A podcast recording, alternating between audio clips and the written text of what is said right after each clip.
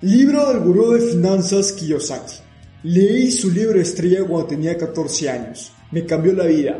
El día de hoy te resumo, como el mismo Kiyosaki comenta, la mejor parte de este libro, Maestros Falsos. Es la más importante porque no hay nada más valioso que la educación. Entonces, ponte cómodo que estos son los mejores insights de Maestros Falsos de Robert Kiyosaki. Comencemos.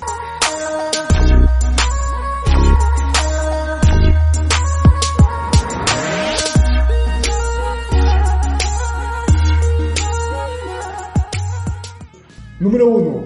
Maestros falsos comienza así. ¿Qué te enseñaron en la escuela respecto al dinero? La mayoría de la gente responderá nada, porque aunque casi todos los maestros son personas excelentes, nuestro sistema educativo está destruido, es obsoleto y no puede preparar a los estudiantes para el mundo real. En lugar de guiar a los estudiantes hacia la luz, nuestro sistema educativo conduce a millones de jóvenes a la oscuridad financiera y al peor tipo de deuda, la deuda por préstamos estudiantiles. 2. Los maestros auténticos enseñan a partir de su experiencia de la vida real y de sus errores, y te animan a hacer lo mismo. Cito a Kiyosaki.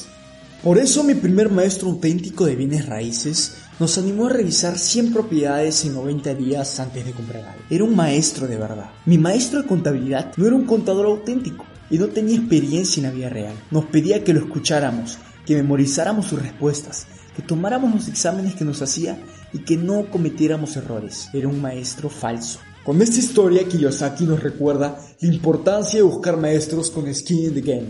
3.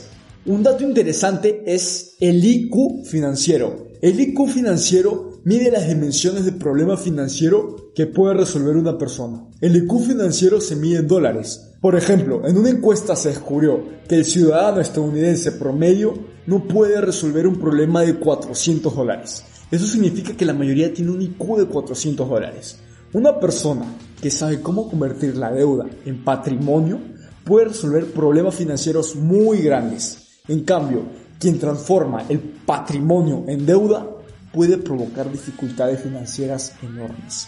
Kiyosaki nos recuerda la importancia de saber manejar la deuda. 4. Otro dato que me dejó pensando fue que la mayoría de las universidades de alto nivel fueron fundadas por, como los llama Kiyosaki, varones ladrones. O sea, hombres como John D. Rockefeller, Cornelius Vanderbilt, Leland Stanford, Cecil Rhodes, Cecil, Cecil Rhodes, no sé cómo se pronuncia. A veces parece ya una conspiración el que no se enseñe educación financiera en las escuelas. Es más, cuenta en el libro cómo los mismos profesores universitarios admiten que el trabajo es crear empleados y autoempleados. Este tema de en realidad para qué sirven las escuelas, su origen, cómo debería evolucionar, cómo yo veo el futuro educativo, es para otro video. 5. Les dejo un gráfico que hice. Tomen el screenshot de por qué la educación tradicional refuerza la pobreza.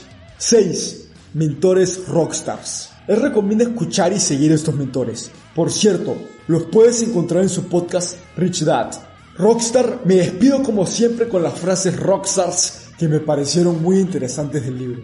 Eso fue el resumen con las mejores enseñanzas que me dejó el segundo capítulo de Fake de Robert Kiyosaki. Espero haberte ayudado, ponlo en práctica.